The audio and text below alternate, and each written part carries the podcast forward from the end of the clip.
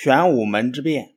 唐朝刚刚建立不久，李世民和太子李建成之间就为争夺皇位展开了激烈的斗争。李世民手下有大批人才，勇将有声名显赫的尉迟敬德、秦叔宝、程咬金等人；文人中有著名的十八学士，其中房玄龄、杜如晦多谋善断，都是一时俊秀。太子李建成在太原起兵之后，也统领过一支军队，打过一些胜仗，在他的周围聚集着一大批皇亲国戚。另外，他长期留守关中。在京城长安一带有牢固的基础，宫廷的守军也在他的控制之下。他还和齐王李元吉结成联盟对付李世民，因而总的来说，李世民和李建成是势均力敌、旗鼓相当。为了削弱李世民的势力，李建成和李元吉绞尽了脑汁儿。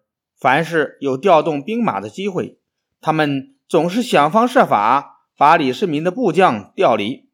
这样，他们之间由明争暗斗发展到了兵戎相见的地步。正好这时突厥入侵，李建成便和李元吉策划，先夺了李世民的兵权，等出征的时候再把他杀掉。消息很快便传到了李世民那里，他急忙找来长孙无忌、尉迟敬德商量对策。大家都主张立即动手，先发制人。当天夜里，李世民进宫去控告李建成和李元吉。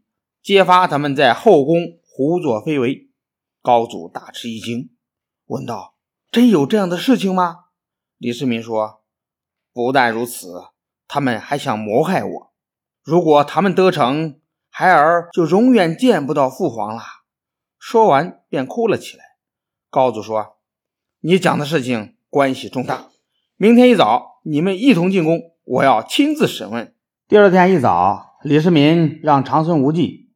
带了一支精兵埋伏在玄武门内，守卫玄武门的将领叫长河，原来是李建成的心腹，事先已经被李世民收买过来了。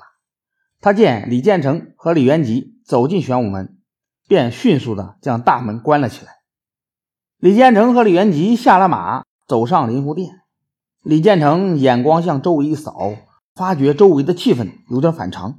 他扯了一下齐王的衣袖，转身飞快地走下石阶，翻身上马，奔向玄武门。这时，只听有人喊道：“太子齐王为什么不去上朝？”李建成回头一看，不是别人，正是对头李世民。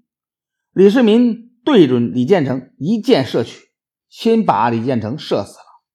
李元吉急忙向西逃去。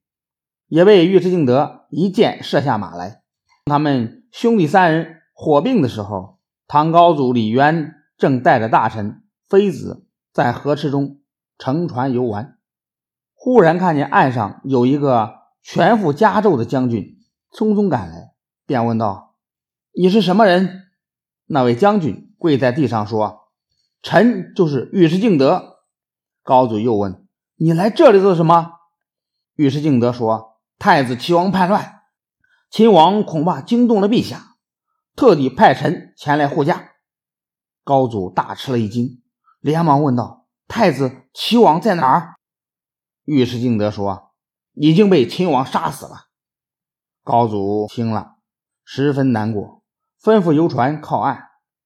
左右大臣听到李建成、李元吉已经死了，也就乐得顺水推舟，做个人情。宰相萧雨说：“建成、元吉本来就没有大功，现在秦王已经杀了他们，也不是坏事。不如陛下把国事交给秦王，就没有事儿了。”事已至此，唐高祖李渊也只好听从萧雨的话，命令各路军队都接受李世民的指挥。